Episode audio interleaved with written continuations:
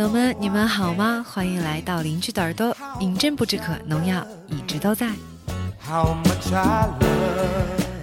怎么样？今天的音乐有没有觉得很开心？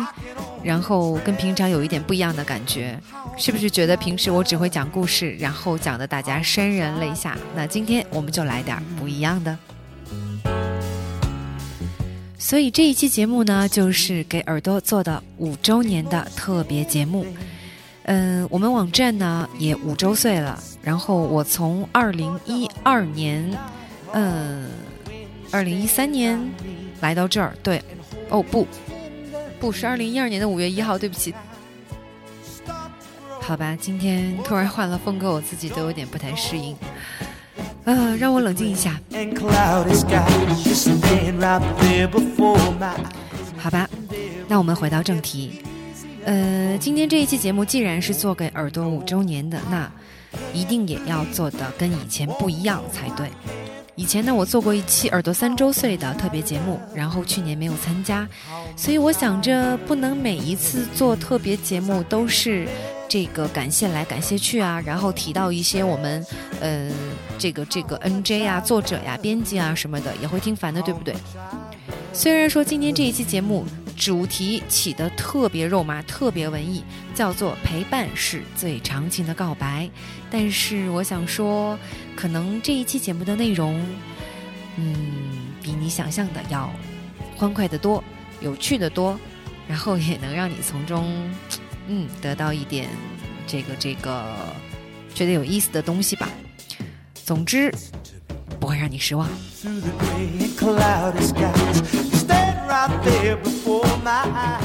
OK，我们来讲一讲跟耳朵有关这个有趣的事儿吧。我想一想啊，我当时发的第一期节目呢是在二零一二年的五月一号嘛，然后当时知道这个网站也是挺偶然的，然后从一个朋友那里知道的，嗯，当时就觉得哎蛮好玩的，那就试一下呗。然后就来投稿了，结果这个一不小心啊，尼玛当时投的第一期节目叫做“嗯，请给我一首歌的时间来想念你”，是一个挺悲伤的爱情故事，然后好像就奠定了我在耳朵发这个电台的几率，呃，基调就变成了那种这个这个故事类的，然后特别悲伤的，就会讲一些呃苦逼的事儿啊什么的。那种大家就会觉得，哎呀，这个声音分享故事好悲伤啊，然后好容易讲到我的心坎上啊，然后他说的和我的经历好像啊，之类之类的。然后从那儿之后呢，就有很多人在微博上给我私信啊，然后在其他的 app 上给我留言啊，都说的是，嗯，农药，我想跟你分享一下我的故事。呃，或者说农药，我写了一个什么什么样的故事，你能不能帮我把它读给谁谁谁听？呃，我希望和他道个歉，或者说，我觉得那个我们在一起的时候，我做的有多不好，什么的。其实说实话啊，这样的留言呢，我一般都没有回复。当然了，我知道这是一个挺不好的习惯，挺不礼貌的嘛。但是其实，我真的不知道该怎么去回答。我觉得，我觉得吧，我是一个希望能给大家带给正能量的人。像平常我做节目呢，也会做一些呃青春啊、梦想啊，然后正能量满满的这些文章啊什么的。是希望，我觉得我不希望大家一想到我的时候就会想到哦，那是一个挺会讲这个苦情故事的人。嗯，我不希望是这种印象。然后，其实大家给我的留言啊什么的，我都有认真看。然后每次读完，我自己都特别心塞，就觉得哎呀，这个世界怎么会这个样子啊？怎么会有这样的故事啊？什么什么的。嗯，我会替你们祝福，但是可能我不会把这些故事讲出来吧，因为有的时候我觉得我自己看起来，其实我觉得我是一个泪点挺高的人啊。我觉得我。自己看起来都好难过、好难过的东西，分享出来可能也会给大家带来一些不开心，所以说这个就没有及时的回复。那如果说有人之前给我留言过什么的，然后又觉得哎呀好伤心啊，他是不是没有理我什么的？不是的啦，然后在这里面说一声抱歉，我看到了，其实。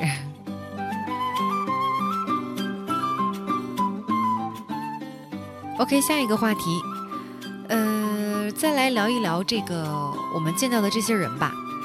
在耳朵上认识了很多人，当然说好了啊，今天不提那些这个这个主播啊、作者啊、编辑啊什么的。今天我们来说一说这个听众。嗯，我从来都说呀，饮鸩不知客，呃，只有朋友没有粉丝。所以说，大家当时这个建了一个群嘛，就是饮鸩不知可的群，然后里面有的人就会说：“哎呀，农药，我好喜欢你啊，呃，我是你的粉丝啊什么的。”然后每次我都会说这样的，所以呃，我觉得大家喜欢听节目是给面子嘛，然后就也会分享一些大家会感兴趣的题目啊什么的。但是我在这个评论当中啊，以及在平时和这个大家交往的过程当中，会发现一个特别有趣的事儿，就是说有些人就会特别呃直观的把自己的想法表达出来，比如说，哎，我觉得你这期节目做的不好，哎，我觉得你变了，哎，我觉得你你的声音好像和以前不一样了，哎呀，我觉得你分享这个好无趣啊，什么什么的。当然了，在其他 App 上还有更直接的，然后更加夸张的那种指责。刚开始吧，我特别往心里去，真的，我觉得，嗯，是不是我做的不好啊什么的。后来就有，也是有一个朋友叫流浪的天空，可能这个大家应该比较熟悉他。天空就和我说，他说，嗯，这个众口难调嘛。你做一期节目，就总会有人喜欢，有人不喜欢，没有办法。然后说，只要你坚持做好自己的就可以了。从那个时候，我就开始想，这个世界上原来真的有活得这么随性的人吗？还是说天空只是为了安慰我？然后时间越来越长了，我这个也就越来越接受了这种说法。所以说，在此呢，我也表达一种，呃，特别。怎么说呢？特别不客气的一句话吧，就是说，饮鸩不止渴，不欢迎意见，只欢迎建议。嗯，也感谢大家一直以来对我的包容。其实我我我自己心里是知道的，什么样的节目是好的，什么样的节目是不好的。然后，当然了，我发上来的肯定是我自己做过判断的嘛，你们要相信我哦。每一期都是很真诚的，这一点是真的。然后可能这一期话题你不喜欢，那关掉了不听就算了嘛。下一期想听的时候再打开听一听，或者什么时候你心情变了，看到这个题目就眼前一亮，就觉得哎能吸引到我，也就听了嘛，对不对？这个欣赏不在于早晚，呃，看你心情，对不对？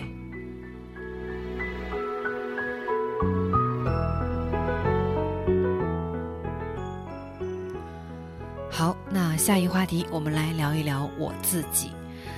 呃，很多朋友都特别关心我有没有男朋友啊，工作顺不顺利呀，在深圳的哪里呀，在哪一家公司啊，什么什么的。哎呀，你们不要那么八卦啦！关于这些问题呢，其实我或多或少的都在节目当中啊，在微博当中有回答过。呃，然后我一直在跟尹正群里的小伙伴们说，希望他们能够组织一些线下聚会，因为，嗯，我自己在看那个逻辑思维，我不知道你们有没有关注过这个人，罗振宇是一个非常有才的一个自媒体的搞联互联网连接的这样一个专家，所以我特别接受他的思维，我也希望，呃，饮鸩不知渴群里的小伙伴呢，能够通过这种方式。连接起来，包括说我们耳朵上所有的小伙伴们都能够通过这种方式连接起来。我们可以搞一些线下聚会啊，线下活动啊，呃，多交个朋友总归还是好的。当然啦，如果什么时候深圳的小伙伴们愿意组织线下聚会，并且愿意带上我的话，我也是非常乐意参加的。好，那么我们的下一个话题，聊一聊饮鸩不知渴。啊，饮鸩不知渴，今年我也三岁了，到二零一五年的五月一号，其实时间还是过得蛮快的，我自己都没有想过自己做电台会做这么长时间，所以呢，今年在二零一五年的五月一号，应该会推出一期特别节目，呃，到时候呢，我不知道会不会在那个 YY 房间里面开直播啊。哎，也不是什么直播啦，就是跟大家在一起玩一下。嗯，如果说你有兴趣的话，那到时候就请留意一下“饮鸩不止渴”的各种途径的这个这个公告啊，什么之类的。那现在收听“饮鸩不止渴”呢，可以通过呃邻居的耳朵官方网站，然后荔枝 FM 这个 app，可以关注农药的微博。我现在微博的名字叫做周扣扣浪味仙。Coco 两个 C 是大写的，O 是小写的，听起来有点复杂哈。呃，然后呢，嗯，饮鸩不止渴，今年今年可能会有一位新朋友，可能哦，可能会有一位新朋友。呃，然后呢，这样就会变成大家的饮鸩不止渴了。不过还在酝酿当中，先小小的剧透一下。呃。其实，其实今年我有搞一个“饮鸩不止渴”的微信公众号，但是只不过是没推而已。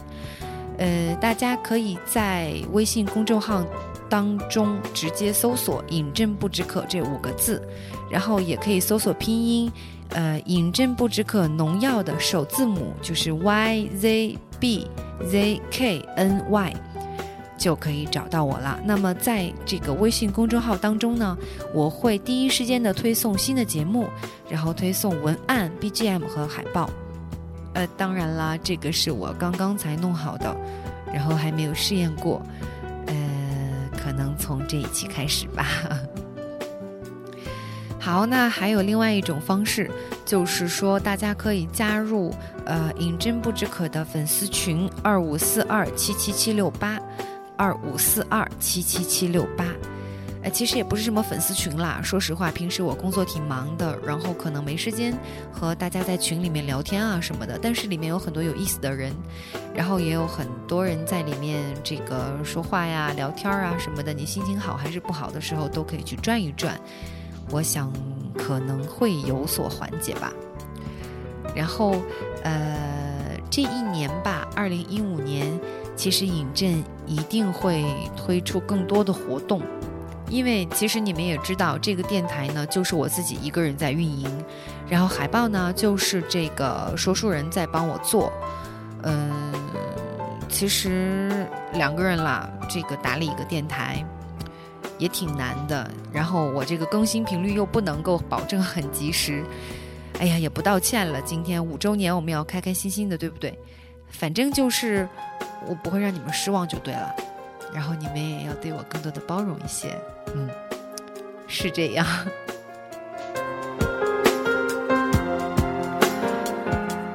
好吧，说了这么多，好像好像一直说的都不是主题哈。嗯，我们回到主题，邻居的耳朵五周岁，生日快乐。其实，在耳朵待了三年啊。各种各样的声音我也都听到过，包括说对我的批评啊，对我的赞扬啊什么的，也能的也能够看出来大家对这个网站的期望啊，然后不同的这个人群啊什么的。最开始呢，耳朵是一个分享这个小众音乐的一个类似于乐评式的网站。我最最开始关注到它的时候，也不是电台。呃，我记得当时我特别关注的几个作者。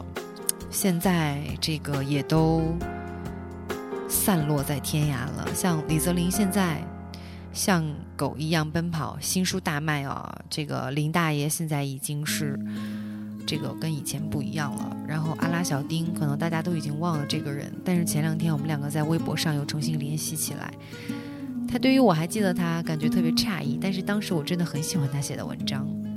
骆文迪现在也封笔不写了。不知道在忙些什么，大概是工作这边 挺棘手的吧。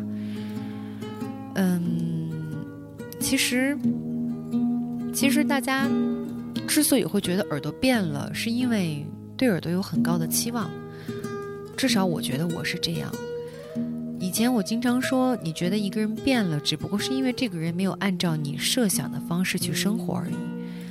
我觉得大家也是这样，因为其实如果说你真的是这个跟耳朵走过了风风雨雨的，你就会发现有一些人一直在这儿，有一些人去了又来。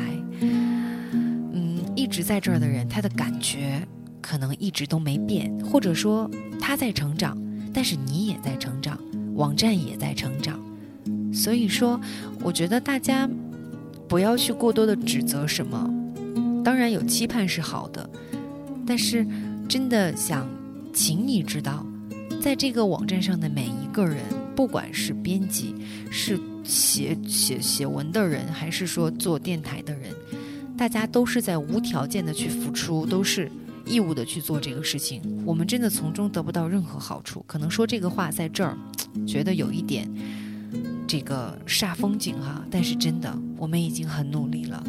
我们也希望更多的人能够加入到这个集体当中，能够来和我们分享你想说的，然后分享你的心情，告诉我们你到底需要的是什么。其实你在被这个世界温暖的爱着的同时。你也在温暖的回报着这个世界，用你的美好，用你的真心，用你的开心，然后去抚慰别人的心灵，这也是一件很美好、很美好的事情。希望能够在耳朵看到更多的新面孔，也希望在下一个五年的时候，依然能够看到你还在。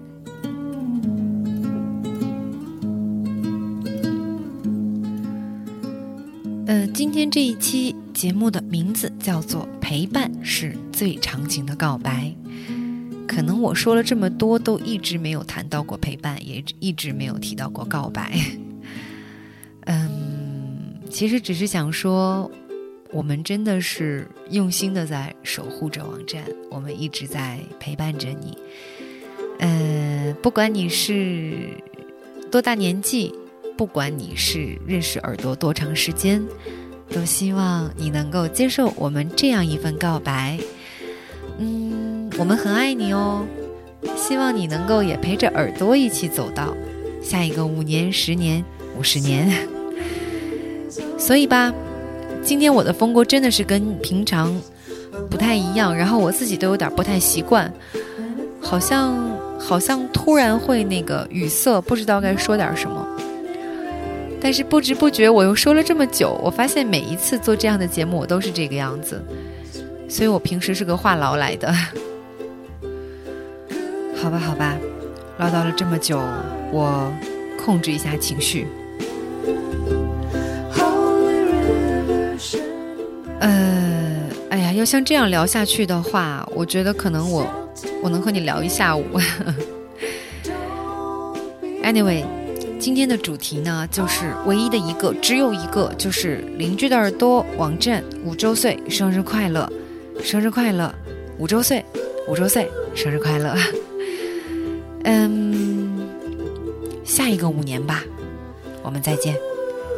然后我会像我说的那样，饮鸩不止渴，农药会陪你到最后，你也要陪饮鸩不止渴，一直走到最后，陪伴。是最长情的告白。我不会说我有多爱你，我只是会用我的声音一直陪伴着你，一直温暖着你，一直爱你。所以今天的节目呢，结束在这一首欢快的歌曲当中。让我们最后再来说一句：亲爱的耳朵们，你们好吗？欢迎来到邻居的耳朵。邻居的耳朵今天五岁啦。OK，就这样，饮鸩不止渴，农药陪你到最后。